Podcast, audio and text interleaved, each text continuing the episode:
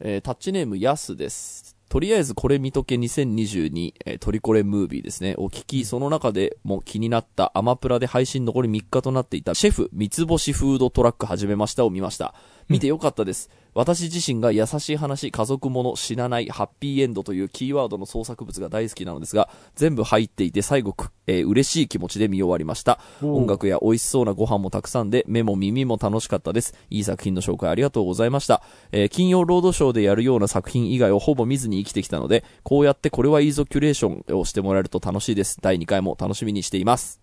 という、いいえー感想と、はいえータッチネームフフフです。えー自分は普段映画はあまり見ないのですが、えー602回のトリコレ10選の回を見て面白そうと思って、マイインターンとアバウトタイムを見ました。両方ともとても面白かったのですが、アバウトタイムが自分の、えーえーアバウトタイムが今の自分に刺さるものがありました。田代さんが言っていた人生を2回目だと思って生きるということを深く考えるきっかけになりました。ということで、トリコレムービーのあの感想がよかった。ちょこちょこといいいいですね。影響を与えてるな。ねえ、いや、シェフ見てくれたの嬉しいな いいですね、あの、田代さんが言った、こう、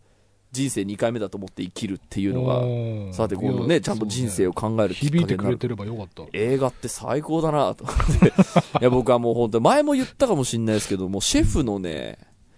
シェフのあの、開始30分か40分ぐらいのね、セリフがもう大好きなんですよね。あのあ、批評家のなんか。批評家の人に、批評、もうめちゃくちゃボロクソ言われて、で、悔しいからその料理作って、えっ、と、出して、で、こう、歩み寄っていって、その、ここんな書き込みしやがってみたいな、それに対してもう、もう喋ると泣いちゃうんですけど、傷つくよこんなの誰だって傷つくっていう、あのセリフ俺マジで好きで、うんあれだけ見るたびに、ああれだけ見るために40分再生することがありますよね。そこで止めんの？いや、なんか、いや、あんなに、あんなになんかちゃんと言ってる人初めて見たなと思って。あそう、あ、言っていいんだ、傷つくよっていうのを言っていいんだなって。しかもそれが、ね、物を作る人で自分に自信を、ね、持ってる人、うん。自分の作るものに自自信を持ってる人って、まあ、料理うん。ね、だけじゃなくて、音楽家にも多分通じるところもあるだろうーし、そうね。なんかね、あれはもうい、俺の中でのこう映画ベストゼリフ。かいや、でも本当映画ならではというか、その、なかなか現実ではさ、その、格好つけか、なんか、なんだろう、ポーズとしてなかなか言えないことをさ、うんストレートに言われるとやっぱぐさっとくる瞬間そうとかあるよね。そう。うん。うんなんかこう、生きてる中で、なんか正直にここ言っていいんだみたいな、なうん例えばなんかそう、友達が死んだから、あの、あんまり、なんでしょう、特に口は開かないようにしてたけど、本当は辛いわけじゃないですか。そうね。で、その時に普通に辛いって言った方がいいよなっていいうや、のは、そうね。最近悲しいよって言っても別にいいんだよね。そうなんです。そうなんです。うん悲しいよ、辛いよっていうのを、なんか、その、仲のいい友達とかには言ってもいいだろうなとか、うんその安心できる環境ではそういうことを言って、で、言わないと自分の中に飲み込んじゃうだけだから、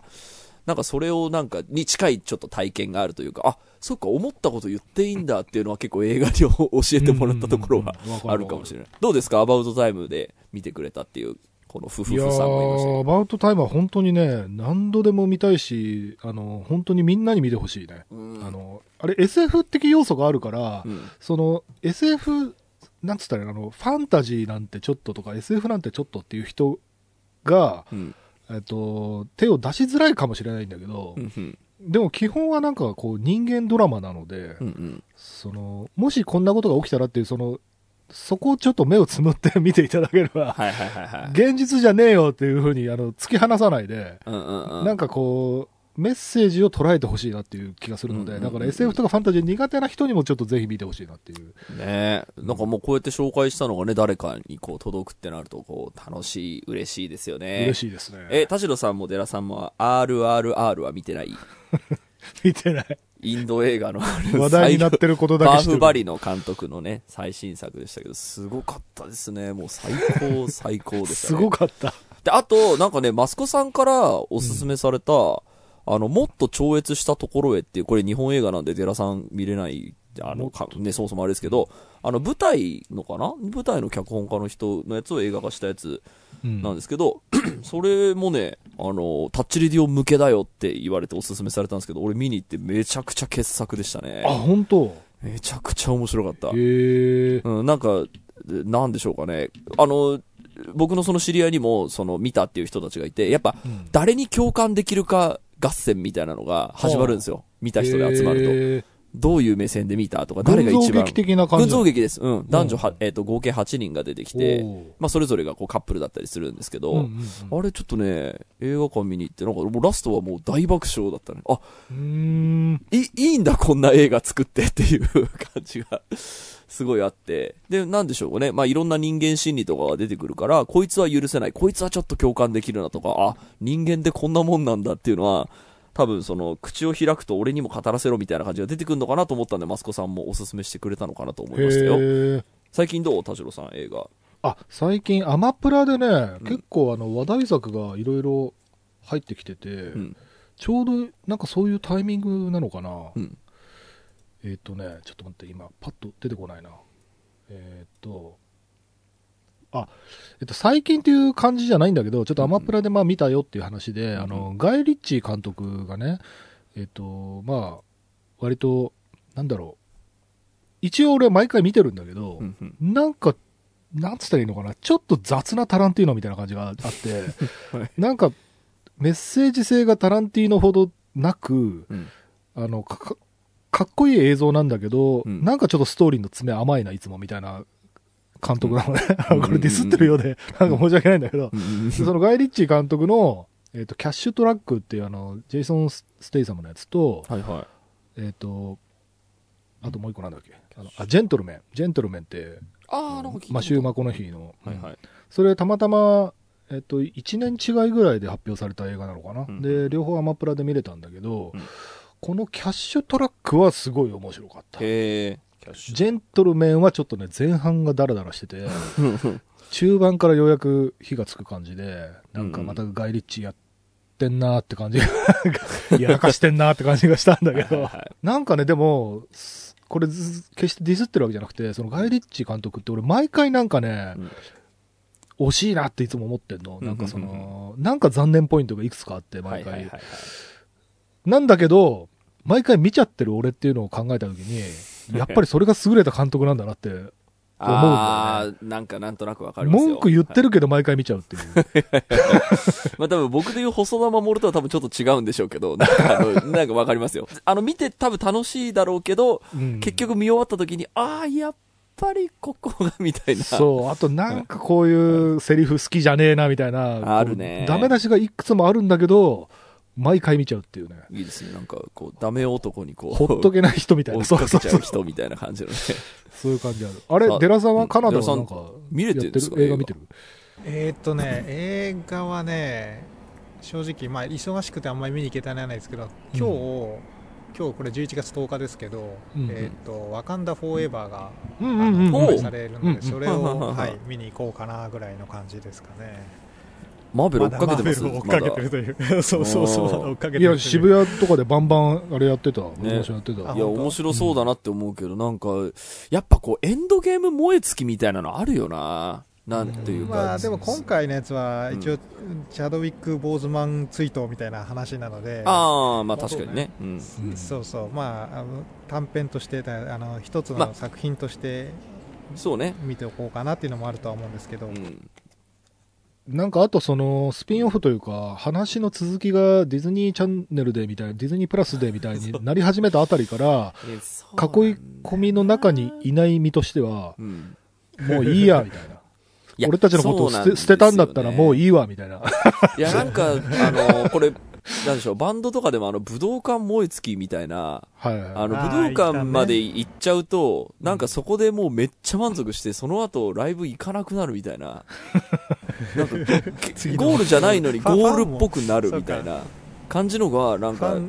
追っかけてる側がね、応援してるなんか側が確にその、ね。そう、エンドゲームで綺麗にバーンって割って、うわ、最高みたいな感じにうん。なった後に、じゃあ、シャンチーとか、まあ、シャンチーは見てめっちゃ面白かったですけど、なんかこれが、また、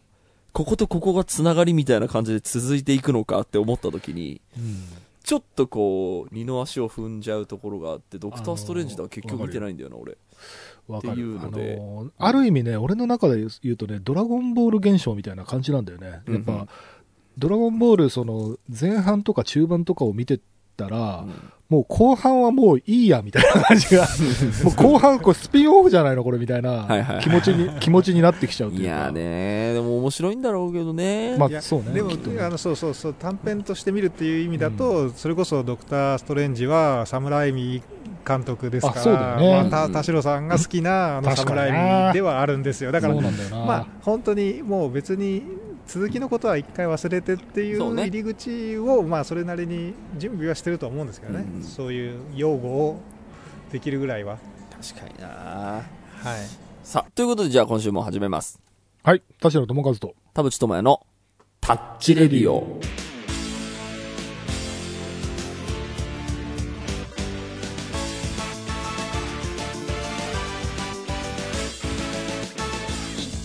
改めまして、こんにちは。田代智和です。改めましてこんにちは、田淵智也です。この番組は作曲家田代智和とミュージシャン田淵智也がお送りする閉塞感打破レディオでございます。はい。えーとですね、まあ今週は、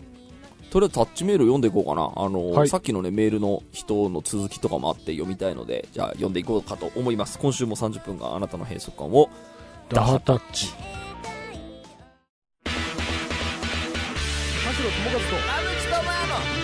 え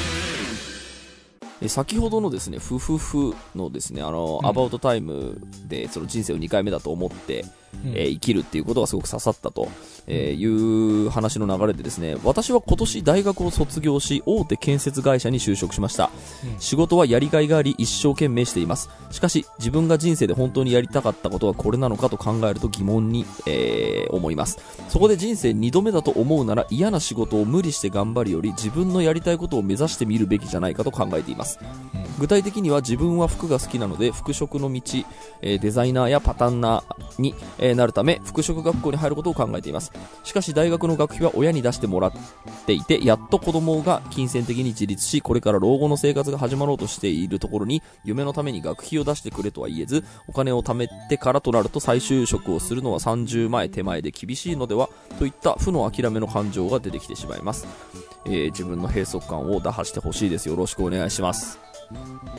さあどうだ？アバウトタイム先輩。その服飾、要はなんだろう、技術的な話なんだろうかね。その、なんだろう、服飾関係の仕事に就くことはできると思うんだよ。うんうん普通に学校卒業して就活でね。うんで、その、なんだろう、技術として、その、なんていうの、服の作り方とかを学びたいっていうことなんだよね、きっと。うんうんだからその、アパレル産業とかに入ることはできるわけじゃない。普通に就活で。うんでその実務として服を作りたいっていう話かな？うーん、そうですね。服飾の道になるため、学校に入ることを考えています。あだからその、服飾の道に進めれば、必ずしも学校に入らなきゃいけないわけでもないそうっていうそうそう。だからことなのかも、しれないね。うん我々の音楽業界でいうところのさ、あの、学生時代バンドやってましたとか、あの、カラオケで歌うの好きでしたみたいな、もう本当ただ音楽が好きっていう動機だけで音楽業界入ってくる人たちたくさんいるじゃない。で、実、実務は、その、もちろん、何、えっと、広報だったり、あの、会計だったり、まあうん全然音楽と関わらないかもしれないけど、音楽業界にうん来たいっていう人っていうのがいて、ただ、その、エンジニアになりたいとかだったら、やっぱりさすがにやっぱエンジニアリングの勉強したり、そのスタジオで、あのアシスタントやったりしなきゃいけないわけだから、確かに確かに。そういう話になってくるよね、これね。その専門に生き直すってことは、うん。専門技術が必要な方法でアパレルに行きたいってことなんだよね。そうですかね。うん。アパレル業界に行くだけだったら全然いけるから、俺はそっちの方を進めるけどね、うん。今からだったら。なんかア確かパレルにねその普通に、うん。でそうね、だからこういう時、あのー僕も最近自分でも考えるようにするし、こう人の話を聞くときにも、あの、そう相談みたいなのを受けるときにも考えたりするんですけど、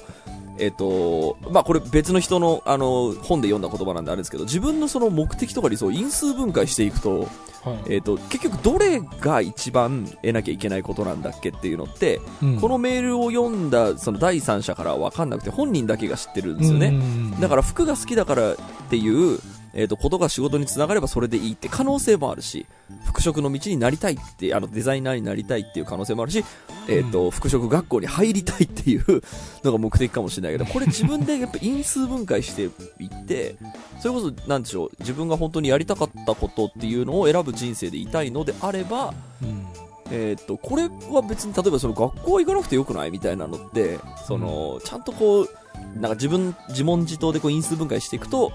分かってくるかもしれないので、なんか、考えてみて、やっぱそれが、どうしても、えーっと、強烈に自分が選びたい道なのであれば、そこは人生2回目だと思っていきゃいいんじゃんっていう、なんか感じにいよいよなってくるかなと思う。んで、まだこう因数分解がこううん。足らん感じがするのかもしれないのかな。だからあとは状況としてそのお金のこととか時間的なこととかがあるから、うん、その例えば、えー、となんか通信教育みたいなものが、うん。あるかどうかわかんないけど、うん。普通に就職して働きながら夜学校行ってみたいな人だって世の中にたくさんいるわけで、うん、あのな。んかそれでねよ夜学行って資格を取りましたみたいな人もいるし、なんか学校をその二重で生き直すというか、その必要が本当にあるのかどうかみたいなところも、あのーだからさっき言ったみたいに別に普通に服飾系の就職をして、うん、そしたらその中にデザイナーだったりそのいろんな、まあ、その本職の人たちがいるわけだから、うん、なんか見て盗むじゃないけど、そうね。なんかそういう人たちと関わっていく中で、うん、あのーまあ、自己流でできることなんかわかんないけどね、その、うん。今だったら YouTube とかでさ、服の作り方とか多分全然いくらでも情報、あるだろうからうんそれ見よう見まねで家から、あのー仕事から帰ってきて家で夜2、3時間毎日ミシン使うとか、なんかそういう方法もいくらでもあるかなっていう気はだからなんかその夢を選ぶためにはこうしなきゃいけない学校行かなきゃいけないらしいとかそれこそなんか老後は2000万円貯めなきゃいけないらしいとか、うんなんかこうなんとなくこう漠然とした決まり事として、うん。えっとあるようにかん、まあ、勘違いしてるって言ったらちょっと違うのかもしれないですけど思い込みすぎているだけで意外となんかやってみたら何でも生きれるもんだぜみたいな生き方をしてる人の方がなんかね、人生楽しんでたりするよなっていうのを、寺さんとか見てても思うし、その、なんか俺の友達でも、なんか前も話したかもしれないですけど、一流企業で銀行にいたけど、子供が生まれるって分かった瞬間に子供に見せられる仕事じゃねえって言って、今将棋連盟にいるから、すごいなと思って、なんか、な、なんとでもなんだなと思って、そいつ今子供3人いるけど、うん。なんとかなってんすよね。なんかそこをちゃんと選べる、その、まあ人はやっぱその尊敬に値するし、うん。なんか、えーっと、そういう例もいるから、その、うん。なんとかなる人っつって言って、本当になんとかなってる人たちいっぱいいるから、なんかまあ、あんまりこうね、こう世の中で当たり前とされていることとか世の中で常識とされていることっていうのをあんまり見すぎる必要もないのかなっていう気もしますけどね。でもこれ、あの今年大学卒業して今1年目で,、で大手建設会社にいましてやりがいがありましてって言ってる人が、うん。本当にやりたかったことがこれなのかと考えると疑問に残りますってなんか悩み始めるの早いなっていうか。確かに、ね。あの、アバウトタイムそれこそ見ちゃったから。まあそうかそれなのか。でもむしろあのえー、と花束みたいな恋をしたを見てるとですねまさにこれは麦君みたいな あのいきなりもうブラックに入ってあのこすり倒されてで好きな絵を描けなくなりましてみたいな。うんうん。ああれよりはよっぽどいいパターンじゃないですかそうね。むしろ、うんそうね。あの一応会社は社会的にちゃんとしてるうんわけだから、うんうん。そうするとネックが30手前になって再就職は厳しいのかっていうのがうんなんか別にそこはまず気にしなくていい。というかむしろ大手建設会社を経て40歳ぐらいでデザイナーとしてデビューしましたの方がよっぽど箔がついてる気がす。するというか、この30手前で今から20ねそれこそ短大出て、うガリガリがガツガツその一流のデザイナーの下で修行してきたうん。10年ぐらいの、うん。同じ年ぐらいだけど10年ぐらいもうせんベテランというかね、うん。その道の猛者がいるようなうん。ラインで戦うことはむしろ 厳しいだけで。確かにね、うん。独創性のあるルート行った方がいいよそうね。そうそう完全に独自のルートを今だったらまだ残ってるんだからそっち選んだ方がいいよねとかいうのをそれこそレジーさんがねあの、麦君に対してこうしてこうしたらよかったんじゃないかみたいなのを書いてましたけど、うんうん。そうそそういうねに自分の2回目をなんかむしろ誰かの話を聞いた1回目をちゃんとやった方がいいんじゃないかっていうああ、確かにね。いや、なんすかそう、とりあえずだから与えられたとこで、その、がむしゃらにやってみなはれみたいな、それがブラックとかで精神病んじゃうとかなんだったら、それはやめた方がいいよ、それは、ね、洗脳だぜって思うけど、なんか、その自分が、なんでしょうかね、その周りの評価とかを気にしてしまうのか、なんかそういう人って、若い人や周りっていうか、ふうん。いや若くてこれ不安まあそのね、お金の問題に対するちょっと不安だと思うんですよね、結うん。局その大学の学費出してもらってっうんていうのももちろんお金の話だし、んあと30手前がそれがタイムリミットみたいな話に感じてるのはうん。焦りだとは思うんですけど、うん。でこれこれでファスト教養にどんどんはい。飛びついていくと麦君みたいになるんで、うんうんうーんだから全然余裕バリバリないやそうっす要は今持ってるカードめちゃめちゃ恵まれてるんだから、もうちょっと粘ればっていそういう気がしますや今ね、ちょっと僕話しかけたのはその自分がその向いてるところっていうのを気づかなくてなんかなりたい自分とかをイメージしすぎるもんで、あのーなんでしょうかね。こう自分がぶぶれるというかその自分が得意とされてるところで一生懸命頑張りゃいいのに、えっとそれをがん、えっと頑張るっていうことに気づかないでなんでしょうなんとなく平均点を取りに取ることにしかならないのにその自分が向いてないことに頑張っちゃうみたいな、えっと人とかがいた時なんでそうなるのかなっていうのを考えてたんですけどいきなり話が飛躍するけど俺ツイッターの見過ぎなんじゃねえかなと思っていて お周りのその意見を見すぎるもんでこうならなければいけないのかとか、周りもこう言ってるし自分もこうならなきゃいけないのでは確かに私もそっちの方がいいしなみたいな感じにはい。思っちゃうとその自分がいやここだけやっとりゃあなためちゃくちゃ良かったのにってみんなが思っていることを違う方向に行っちゃう人っていないかなっていうのをこれはだからもうイーロン・マスクに駆逐してもらってあのみんな ツイッターを大会させて新しい自分にこうもう自分だけにチャレンジするっていうのもじゃないかなごめんなさい。ツイッターの話はめっちゃ余談でしたけど。なんかねそういうことをねちょっと最近ちょうど考えてたんでちょっとシンクロするかなと思って。なんかでもあとその専門性っていうところで例えばあの極論こうバンドマンとかさ、ん。別にみんなが音楽の専門学校を卒業してる人たちじゃなくて、あのもうただ楽器が好きでしたみたいなもううんうん。うんうん本当好きこそものの上手なれで、みんな中学とか高校とか学校で習う別にギターの弾き方を習うわけじゃなくて、うんうん家帰ったらギター書き鳴らしててもうあまりにも好きすぎて書き鳴らしまくってたらプロになりましたみたいな人すごい多くて。別にじゃあ専門出てる人がどんだけデビューしてるかっつったらあのあのそそんなでもない。別に専門行ったからデビューが確約されてるわけでもないし。っていうかなんならその好きこそものの上手なれ的なあの熱中して楽器とかめちゃくちゃ弾きまくってない人がうん。専門に行くイメージが俺はある、なんかもうだってすでにもうその17、8の時にはもうすでにめちゃくちゃにうまかったりするからその、うんうんうん要は好きでうん。ひたすら弾いちゃった人が、うんでそっから別に専門行く必要ないよねみたいなことになってるからあの現状としてね。うんうん。だからこの方がその専門に行き直さないといけないほどそのスキルがないとか、その全然、なんだろうその余暇にね服を作りまくったとかじゃないんであればうん。多分そんなに好きじゃないんだよね。はいはいはいはい。でそっから専門行ったからって 何かになるかなっていう気はだったらするんだよ。本当に建設会社でめちゃ働いてあその実力をつけた人がうん。あえて挑むアパレルみたいな感じでいやそうだよ。建設の知識をぶっちゃ持って乗り込む方がさっきゼラさんがおっしゃった箔がつくっ 3D てプリンターとかを使ってうんなんか独特な服を作るとか、うん。新しいアイデアがさ今の仕事から多分得られると思うんだけど、ね。今から出おその要は出遅れてそのもう服大好きすぎますみたいな子たちと戦そうメリットないよね。そうね。そう。あ危険しかない。で専門行っても多分心折れると思うんだよね。私の周り全員服好きじゃんみたいになって。そうね。これあと2年行くんだみたいなことで考えると そう建設会社は楽しかったのみたいな全員手作りの服で来るみたいな学校にさ今から行って耐えられるかなっていう気がしちゃうんだよね。だからむしろその今の仕事で得られる知識で、うん。あれこれってもしかしたら服飾で使える転用できるんじゃないみたいなイノベーションが起こせた方が絶対勝てると思う、いやわかる。いいこと言う。はい、ぜひ参考にしてみてください。はい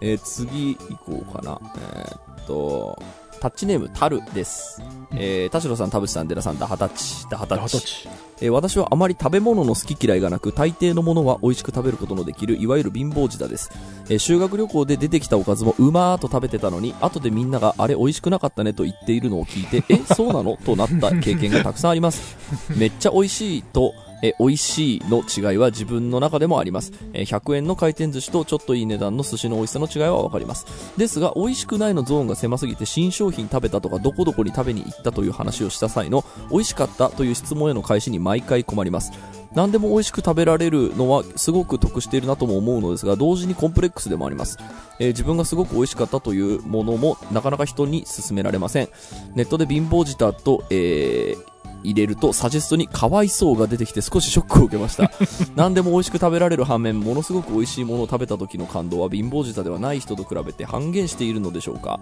おそらく、えーいいものもたくさん食べてきたと思われるお三方のご意見をお伺いできればと思いメールさせていただきましただって どうですか？あのね、あんまり、その、美味しい美味しくないみたいなのは、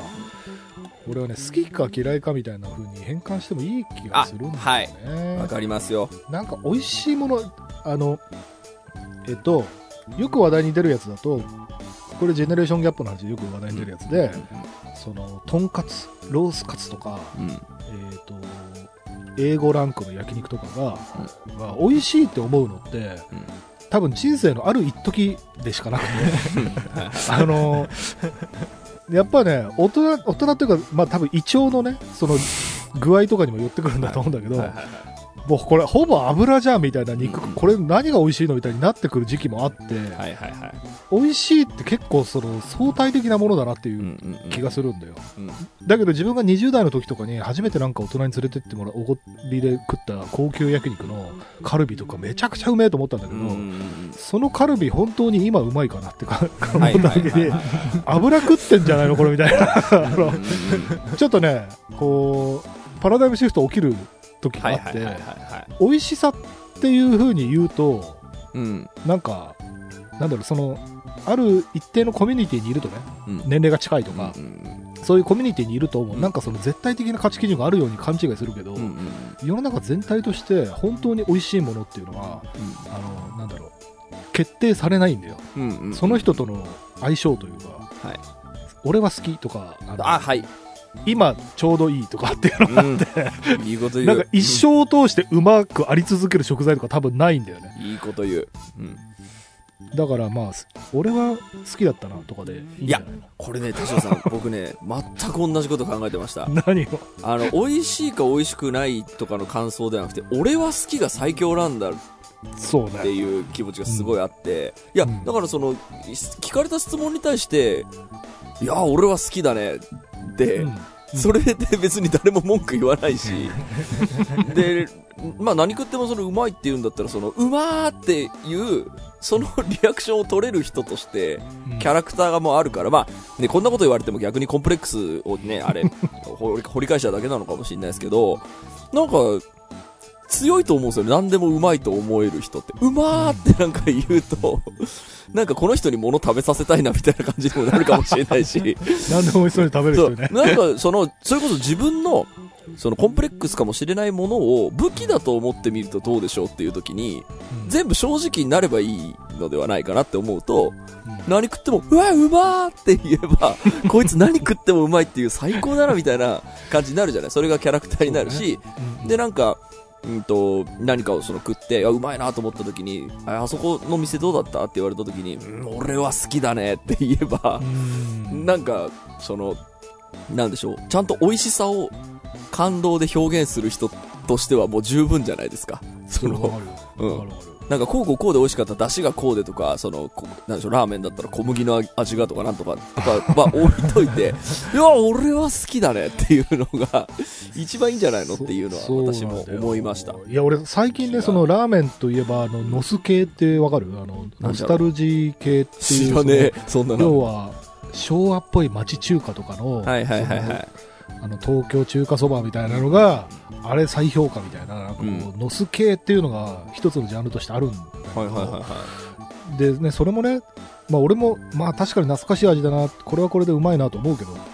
でも同じ値段だったら俺それ食い食いに行かない。やっぱ、ちょっと古い内装で、もうおじいちゃんおばあちゃんが腰曲がった状態で、ここ老舗なんだよ、つって、そのもう全体を楽しむアミューズメントみたいなところがあって、はい。でもそれをさ、なんかやっぱ、やっぱうめえなって言ってる人たち、ネット上とかでもたくさんいるんだけど、俺は正直それ、本当にうめえのかなってはい思ってる。そう、あなたが好きなだけでしょって思ってんだけど、はいはいでも絶対そういうことなんだよ。もうその、はいはいうまいと好きは、なんか紙一重というか、そうね。言い方次第というか、うん。で、俺はどちらかというと、こう、イノベーション、イノベーティブなラーメンの方が好きだから、うんうんうんそのえ、こんなラーメン食ったことないみたいなのを今でも探し求めてるんだけど、はいはいはなんかそのノス系好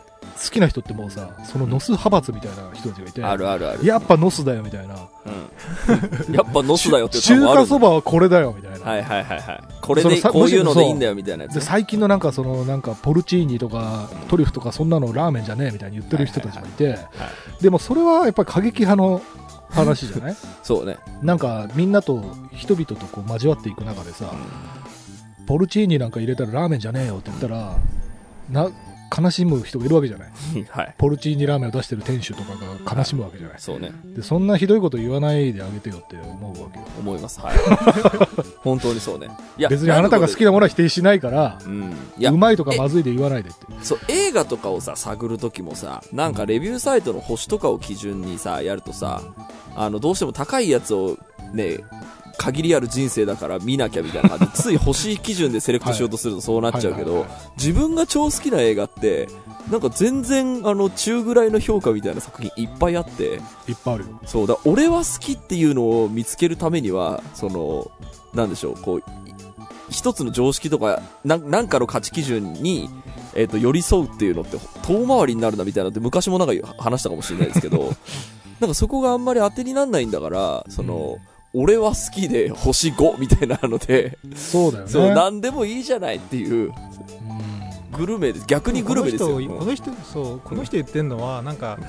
何でも星5すぎて あ自分にとってはねの そうそうそうそうなんでも星5。そうそう何でも星5なのが逆に損してないかっていうそれは本当に屈折してるとは思うんですけど、うなんん。かものすごく美味しいもの例えば世の中の星4.5と 5, 5の違いみたいなものがうん分かんなくてもったいないんじゃないかみたいなことを言ってるうん。わけじゃないですか。でこれに対してはものすごく美味しいものと、うん。めちゃくちゃ美味しいものとななんでしょうね、うん要は頂上決戦みたいな話って、はい。あんまもう差がないっていうのがそうね。現実ですよね、うん多分ね。だからあんまりそこに差は実はないから、うんないね。気にしないでいいというのがものすごく美味しいものを食べてきた、そうね。経験からすると。だまさにその頂上決戦ってさだからまさに例えるならその広瀬すずと橋本環奈どっちが可愛いみたいな話じゃないそれさ別にもう好みでしょっていそう。話でそれになんかランキングをつけようっていうのがもう間違ってるでしょっていうところから、あと、まあ、寿司とかで言うとあれだけどさ、その高級寿司みたいなのはさ、そうん。ロケーションとかさ、その、そう。なんかその雰囲気も含めての値段なのだって思うと、あ、もうこれぐらいの出す、お金を出すだけの価値はあるなって思っているからいい店って言ってるだけであって、じゃあその寿司がめちゃくちゃ、その、ね、金沢で食べる回転寿司と比べてどっちがうまいんですかみたいなこと言われると、そうね。いやいや、それは必ずしも高級店の方が絶対うまいっていう保証は全然ないですわっていうぐらいな価値基準で私も生きてるので、貧乏舌っていうのがなんか価格というか、なんかそ それこそ何でこの値段はつけられたのかみたいな話をん。あんまり真に受けない方がうんうん。いいのかなとかねなんかうん。難しいですよね。ななんかそうこの間友達がちょっと話変わったらあれですけどあのなんだっけゼロコーラみたいなの飲んでてでなんかよくお前飲んでんねって言ったら俺人工甘味料の味好きなんですよねって言っててこれだなと思って俺は好きのそれだよ。そう。わかる。俺多分ね人工甘味料の味好きなんですよねって言ってて。それだよ。なるほど、この、こうやって言ってしまえば、なんかその体に悪いからやめた方がいいよとか、そのなんか、そういうことじゃなくて、あ好きなんだったらそれは飲むよねっていう感じになるから、なんかそれだけで一つのキャラが出来上がるから、なんかね、あの、自信持っていいというか、まあ、まあコンプレックスかもしれないけれども、まあ、それはそれで、まあ武器だと思ってなんか考え方を変えるというのが、なんかで、こう豊かに生きるための近道なんじゃないかなとは思いますけどね。はいはい。ということで、ありがとうございました。ありがとうございました